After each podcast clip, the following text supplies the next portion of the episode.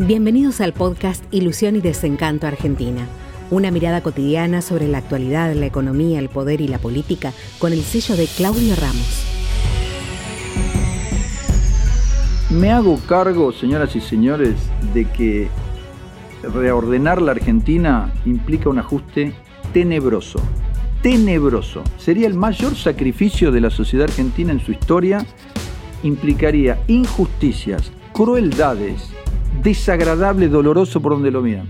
¿Por qué lo promuevo? Porque es absolutamente necesario. La Argentina es un país inviable.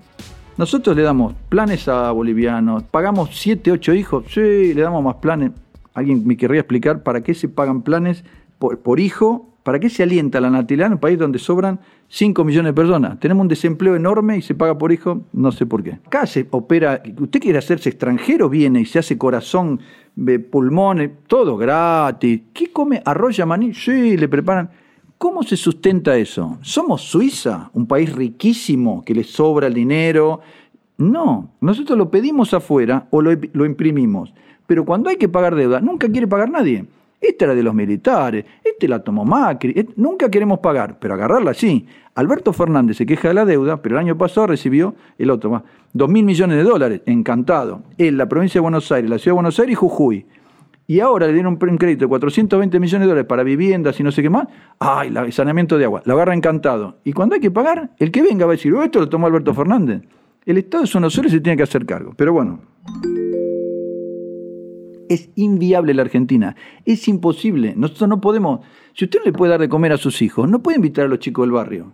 ¿Qué hace? Le dice el marido, eh, toma un crédito. Tomar un crédito para darle a comer a los chicos del barrio. Eso hace Argentina. Entonces cada tanto explota, porque es inviable totalmente. Los argentinos tenemos 300 mil millones de dólares en el exterior, 40% de la economía en negro, 45% de pobreza, una deuda absolutamente impagable. Y seguimos con lo mismo que el, Estado y la Iglesia protege a los pobres, no los reproduce. ¿Qué se tiene que hacer?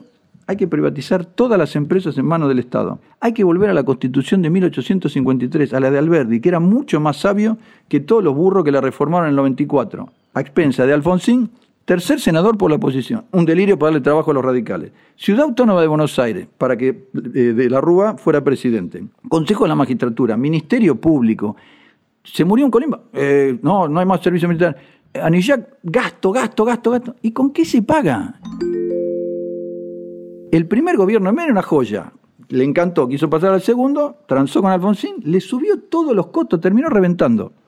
Aerolíneas Argentinas perdía, cuando funcionaba bien, 420 millones de pesos por mes. El PAMI, no me acuerdo, 100 millones de pesos. ¿Qué hace con eso? Emiten los billetes y se lo dan. Esto es imposible. Las cargas sociales, usted tiene un empleado, cada 100 pesos que le paga tiene que pagar 52 pesos al sistema. Sindicalista, impuesto, al Estado, qué sé yo. En, otros países es 20%. Eso tiene que ser 20%, 15 a cargo de la empresa y 5 a cargo del empleador y punto por todo concepto, y que la CGT se la arregle. Las leyes laborales argentinas son de 1974. No existía el GPS, las computadoras láser, las computadoras personales. ¿Cómo podemos regirnos por leyes de 1974? Y ahí siguen. ¿Usted quiere pasar algo en vez de papel electrónico? No, no, porque eso lo maneja un camionero. No, no va, todo eso no va más. Hay que modernizar todo eso. Y por eso, lamentablemente, el desempleo sería 35%, como ocurrió en Grecia, como ocurrió en Portugal, como ocurrió en Israel. El Banco Central, usted tiene que nombrar gente idónea y hacerlo totalmente independiente. No puede ser parte del gobierno. El Banco Central tiene que cuidar la inflación, la salud de los bancos, el sistema financiero, la tasa de interés. Eh, no puede ni atenderle el teléfono al presidente. No, tiene que ser totalmente independiente. Y esa es la garantía de la gente para que tenga peso. Porque si no, tenemos esta moneda, desde que yo nací cambió cuatro veces la moneda y antes tres veces más. Le hemos sacado 13 ceros, señoras y señores. 13 ceros a la moneda. Tuvimos dos hiperinflaciones. No existe la moneda argentina. Por eso cuando Caballo, a rato que subió, dijo, bueno, un dólar es un peso, un peso es un dólar. ¡Bum! Creció la economía, se acomodaron todas las cuentas, venían inversiones. Lógico, porque nadie cree en la moneda argentina y sigue sin creer. ¿Cuál es la principal causa que nadie cree? La inflación. Si usted tiene una moneda que se degrada 50% por año, ¿quién la va a querer? Ahora, cuando en el 2003, 2004, 2005 se ha habido todos los productos de la tierra por las nubes, no salía dinero de deuda externa y entraban dólares, a los negocios decían no se aceptan dólares. ¿Por qué? Porque la inflación era bajísima. Entonces la gente se queda conforme con su dinero, como pasa en toda parte del mundo civilizado. Acá, cero. Hay que hacer una transformación enorme El INADI. ¿Qué, ¿Para qué sirve el INADI? El, INADI no tiene poder jurídico. Lo que resuelve el INADI no sirve para nada.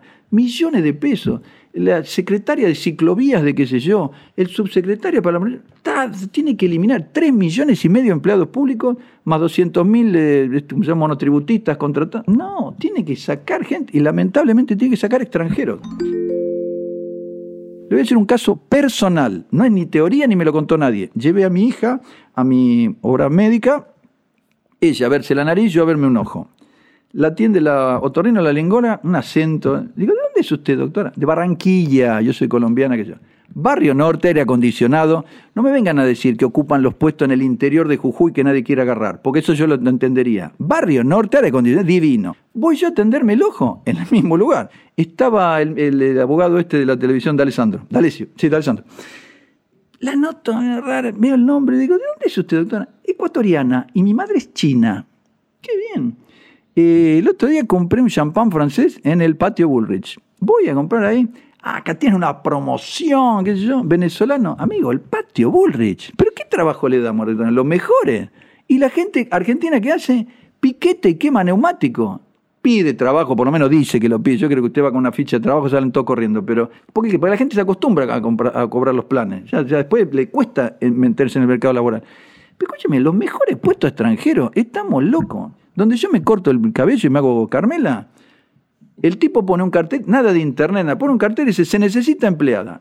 Un día le dije, eh, dígame, no importa, no voy a nombrar, pero ¿por qué tiene todas extranjeras? Una que me lavaba era cubana, otra brasileña, otra es armenia, ¿qué sé yo? digo, dígame, Ángelo, ¿por qué tiene todas extranjeras? Porque las argentinas no quieren laburar, Ramón. Yo pongo un cartel, se necesita empleada. Vienen las argentinas y dice, ¿cuál es el horario de trabajo? ¿Cuánto paga? ¿Cuál es el día franco? Todas las condiciones. Vienen las extranjeras y dicen, ¿qué hay que hacer? ¿Qué quiere que le diga? Yo me rindo. Digo, sí, la verdad tiene razón.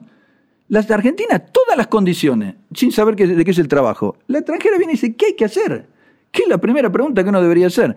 Yo le entiendo eso, pero si usted sacara millones de extranjeros, ese trabajo sí o sí, mejor que lo agarre en Argentina porque no cobra más planes. Y si no, que haya una contrapartida laboral. Usted tiene que transformar el Estado, y esto es un horror porque millones de personas que están acostumbradas y van a ir al desempleo, un seguro de desempleo. Pero no puede ser que tengamos tantas instituciones que no sirven para nada, tantos planes, tantos cobros, tantos pagos. Ayer leía en internet una chica, no sé si la vieron, siete hijos, todos con planes, y reclamaba el plan para el marido. ¿Dónde debo reclamar? Decía. Y le ponían, ¿qué tal si probás trabajar? Le ponía la gente. Mandalo a trabajar. Tenés siete planes por los hijos, el tuyo y tu marido te cobra plan. Y sigue teniendo. Tengo un nene de dos meses, dice.